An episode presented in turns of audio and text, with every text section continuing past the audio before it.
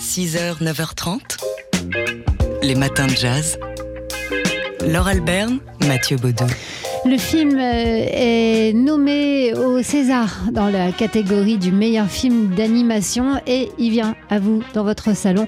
Le petit Nicolas, qu'est-ce qu'on attend pour être heureux? Il a reçu un prix aussi, le cristal du long métrage au Festival du film d'animation d'Annecy. Un film euh, donc euh, qui nous plonge, réalisé par Amandine Fredon et Benjamin Massoubre d'abord, et qui nous plonge dans l'univers du petit Nicolas. Alors c'est pas simplement une nouvelle aventure hein, du petit Nicolas, c'est véritablement l'aventure bah, de la création de ce personnage mythique.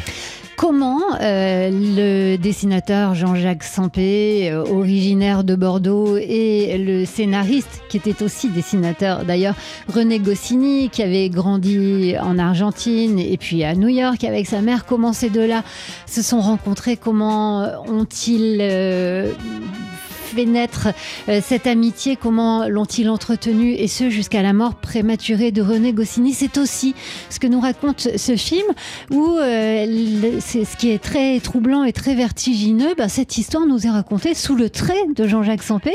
Euh, les auteurs ont fait valider les dessins hein, qui ont fait le, le joint finalement entre les dessins de Sampé et puis les dessins euh, par Sampé. Euh, ils, les ont fait valider euh, par Jean-Jacques Sampé avant sa disparition. Oui, on assiste donc au petit Nicolas qui vient rendre visite à ses créateurs. On euh, assiste euh, bah, à, leur, à leur amitié, à leur parcours, leurs disputes parfois, même aussi. Tout cela, vous pouvez le voir avec les voix d'Alain Chabat, de Laurent Lafitte et de Simon Fallu en VOD sur vos plateformes de VOD préférées ou alors en DVD.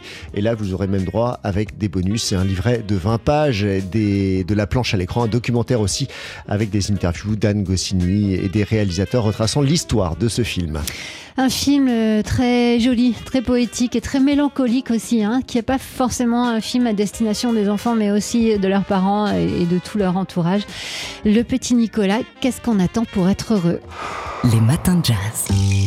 Toute la culture. Jazz, ciné-expo, geek, pop, musique, livre, film, théâtre, photo. Oui. Toutes. C'est lundi, on accueille tout de suite Yaël Hirsch, fondatrice du magazine en ligne Toute la culture. Et Yaël, aujourd'hui, euh, vous nous parlez d'art préhistorique avec pour guide un certain Pablo Picasso. Oui, alors bonjour, bonjour à tous. Euh, oui, la semaine dernière a ouvert l'exposition Picasso et la préhistoire au Musée de l'Homme dans le Palais de Chaillot. L'occasion de découvrir beaucoup de choses sur Picasso, mais aussi d'aller visiter au cœur du musée une deuxième exposition qui porte sur les arts de la préhistoire et de faire le lien entre les deux. Donc d'abord, je vais vous parler de cette inspiration préhistorique de Picasso. Euh, L'exposition a lieu euh, dans le cadre du cinquantenaire de sa mort et on voit affiché dans tout Paris le tableau La femme lançant une pierre. Elle est très symbolique, euh, elle est d'un rose sensuel, cette femme allongée entre des pierres grises de mort et elle date de 1931. Dans Picasso et la préhistoire, on en apprend beaucoup sur le rapport de Picasso aux œuvres préhistoriques. L'article s'est fait faire des copies de la fameuse Vénus de Lespugue, qui date de, mille- de- moins de 27 000 avant Jésus-Christ, dès sa découverte en 1922. Et en effet, la féminité plantureuse, la quasi-absence de visage et le caractère très stylisé de cette statuette laissent leur marque dans ses œuvres peintes et sculptées, notamment les baigneuses des années 30. Des œuvres contemporaines et proches de Picasso, comme celles d'Henri Breuil, Brassailles ou Dora Maar, témoignent de l'engouement de toute une époque pour ces arts de la préhistoire. Seule ligue de l'exposition, on a du mal à déterminer ce qui vient chez Picasso des dits premiers, qu'il a justement découvert avec beaucoup de ses contemporains à l'époque, et euh, de la préhistoire. Donc l'exposition Picasso et la préhistoire pêche peut-être par une approche trop thématique qui permet pas vraiment d'interroger les multiples influences et leurs échos selon les périodes et les cycles. Il n'empêche, quand on passe déjà le seuil du musée de l'homme grâce à Picasso, on peut aller voir l'autre exposition aussi, euh, Art et préhistoire, qui est à voir jusqu'au 22 mai, et c'est une traversée de 90 œuvres des collections, avec des vidéos immersives absolument géniales, euh, qui permet de redécouvrir les œuvres mobiles, euh, les œuvres, les arts pariétaux et rupestres, et qui nous fait traverser de moins 45 000 à moins 2000 euh, sur cet art préhistorique dans le monde entier, donc Lascaux Chauvet, mais aussi des sites chinois merveilleux. Et ça permet d'essayer pour penser pour soi-même une autre pensée que celle du progrès en art. La chronologie là euh, est présente, c'est thématique, c'est didactique, et les deux expositions sont d'une richesse infinie. Eh ben, on a de la chance, donc ce sont deux expositions pour le prix d'une aujourd'hui avec vous. Yael Hirsch, vous restez avec nous. On vous retrouve dans une demi-heure à peu près pour l'agenda culturel de la semaine. Toute la culture. Oui. Toutes. Et c'est le moment de retrouver Yael, Yael Hirsch, la fondatrice du magazine en ligne Toute la Culture. Et, et Yael, vous partagez votre agenda culturel cette semaine placé sous le signe de l'amour. Oui, un amour de l'art plus que peut-être du romantisme, avec d'abord ouverture donc le 14 février de l'exposition. euh, Demain, donc, le 14 février. Exactement. Euh, de l'artiste allemande Katinga Bock à la Fondation Pernod Ricard. Euh, la Fondation Pernod Ricard euh, est assez récente, la nouvelle version au flanc de la gare Saint-Lazare. Et c'est dans ce nouvel espace qu'on vous allez voir l'expo Sonnenstich, euh, un nom qui évoque le soleil et qui est placé mystérieusement sous le parrainage d'une très belle citation de Héraclite. Le temps est un enfant qui s'amuse, il joue au trick-track. À l'enfant, la royauté. Tout un programme. Amour de la pluralité ensuite, pour euh, mon deuxième choix de la semaine. Du 17 au 21 février, le festival Everybody euh, place le corps au cœur de nos sociétés, au carreau du temple, avec des performances, des spectacles, des noms comme Tania Carvalho, Renata Carvalho, Rebecca Chaillon, le collectif Ouin Chouin, euh, et en journée et d'entrée libre, un spectacle de Myriam Gourfinck et Julie Lamoine, et plein d'activités en famille. Enfin, troisième choix, amour transdisciplinaire. Je vous parlais du théâtre du Châtelet et de mon amour pour le théâtre du Châtelet la semaine dernière. Ça tombe très bien cette semaine. Euh, William Kentridge, le grand artiste et plasticien euh, sud-africain, il propose un spectacle euh, complètement interdisciplinaire autour de l'histoire de la Sibylle de Cume. Il y a un cœur d'homme, il y a ces fameux films d'animation. ça va être prophétique, ça doit être très beau et ça a lieu jusqu'au 15 février.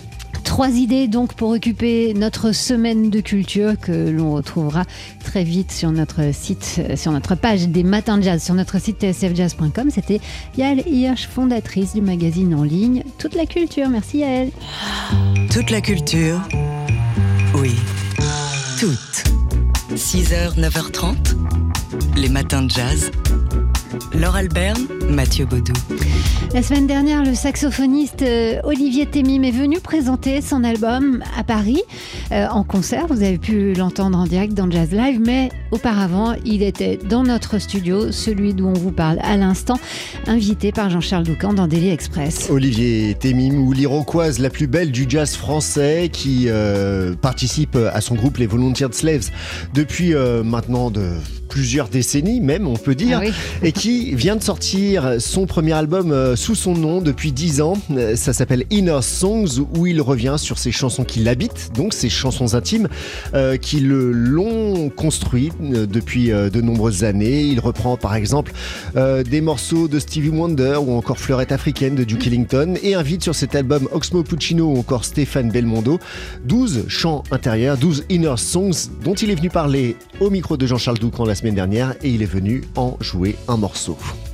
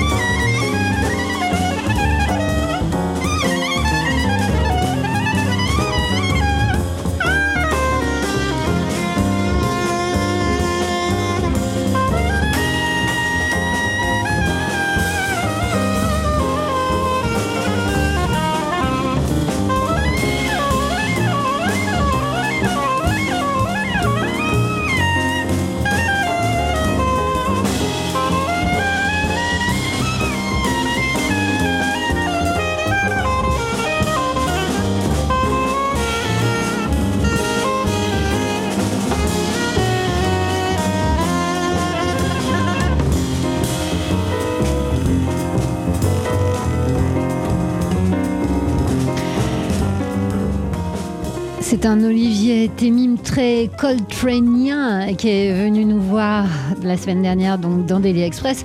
On écoutait ici l'un des deux morceaux qu'il a joué pour nous lors de cette session live qu'on vous invite à aller réentendre dans nos podcasts.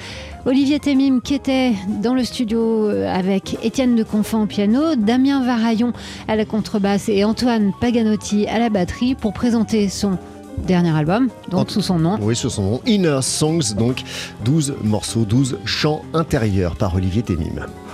Les matins de jazz.